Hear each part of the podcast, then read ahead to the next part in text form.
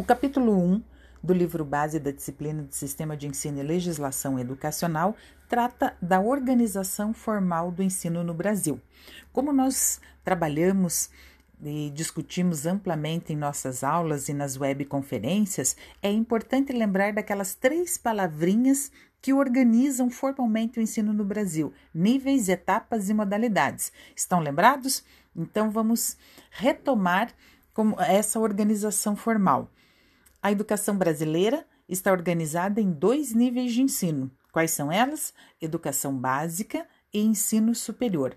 A educação básica tem três etapas: educação infantil, ensino fundamental e o ensino médio. E o ensino superior é composto da graduação, da pós-graduação e de cursos de extensão. Além desses dois níveis de ensino, a organização formal do ensino no Brasil também tem modalidades para atender especialmente aqueles grupos que não conseguiram fazer uma trajetória educacional regular. Então, temos como modalidade, por exemplo, a educação de jovens e adultos. Da mesma forma, são modalidades a educação especial, a educação à distância, a educação escolar quilombola indígena, a educação do campo. Então, são todas modalidades que compõem a organização formal do ensino no Brasil. É, além dessa organização formal, é importante relembrar, e isso aparece no capítulo 1, a obrigatoriedade do ensino no Brasil. Então, desde 2016, essa obrigatoriedade corresponde a um intervalo que vai dos 4 aos 17 anos. Tá? Essa mudança aconteceu com a emenda constitucional 59 de 2009. Né? Então, ela trouxe, ela ampliou a obrigatoriedade para esta faixa etária dos 4 aos 17 anos. Portanto, num período que corresponde à pré-escola até o ensino médio. Tá? Como é que fica a divisão de responsabilidades da oferta dessas etapas da educação básica e do nível do ensino superior também. Então, relembrando que nós discutimos amplamente, o Brasil não possui um sistema nacional de ensino. Então, ele tem diferentes sistemas no plural: um sistema municipal, sistema estadual e sistema federal. Cada um destes sistemas é responsável pela oferta de uma determinada etapa ou de um determinado nível né, da educação no Brasil. Então, a educação infantil, prioritariamente, ficou sob a responsabilidade do sistema municipal o ensino médio, prioritariamente, é a responsabilidade do sistema estadual. E o ensino superior, prioritariamente, responsabilidade do sistema federal. O ensino fundamental, ele tem essa responsabilidade compartilhada pelos sistemas de ensino municipal e estadual. Tá? Um outro destaque importante que aparece neste capítulo 1 é justamente as características desta ideia de sistema a partir do professor Demerval Saviani. Então, ele destaca a importância de caracterizar o sistema a partir da sua intencionalidade. Outro critério é a unidade, variedade e a coerência interna e externa. Mais um destaque importantíssimo deste capítulo 1 refere-se ao artigo 208 da Constituição Federal, que trata justamente do acesso ao ensino obrigatório e gratuito como direito público subjetivo. Tá?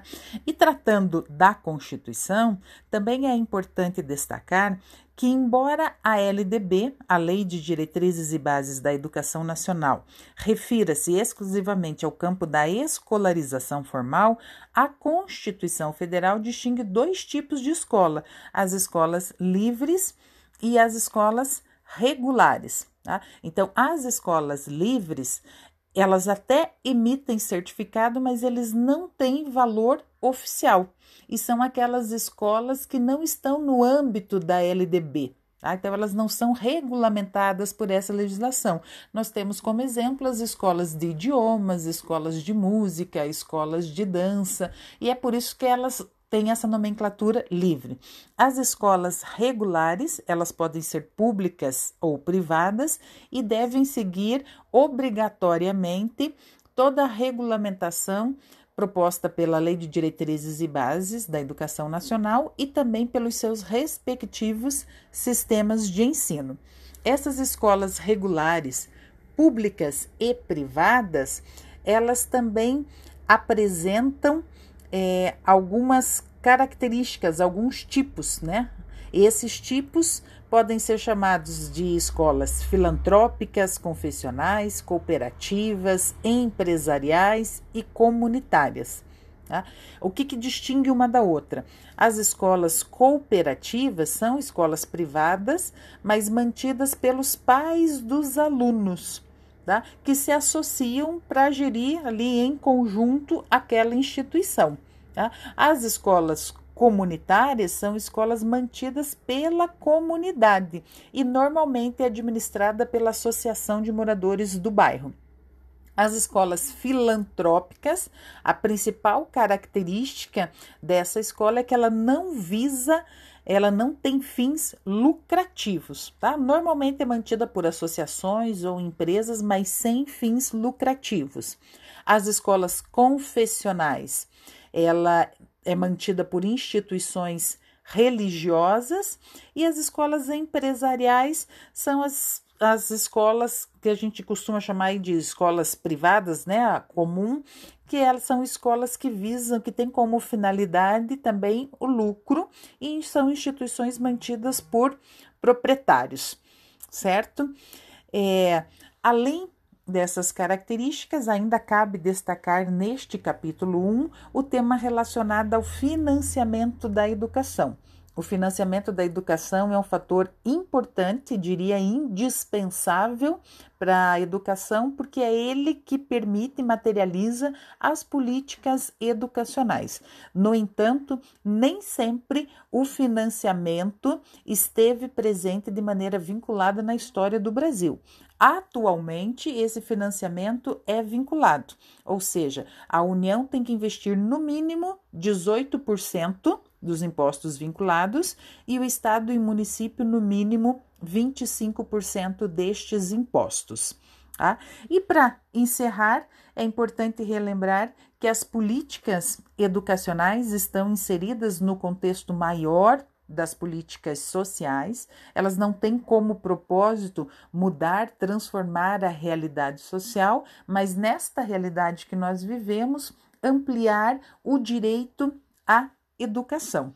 Tá? E, e, e, nesse sentido, as principais, os principais avanços que nós temos foi justamente as conquistas da Constituição Federal, da Lei de Diretrizes e Bases da Educação Nacional, do Estatuto da Criança e do Adolescente, lá em 1990. Ele tem um papel fundamental na garantia do direito à educação gratuita e pública, da permanência deste estudante na escola também.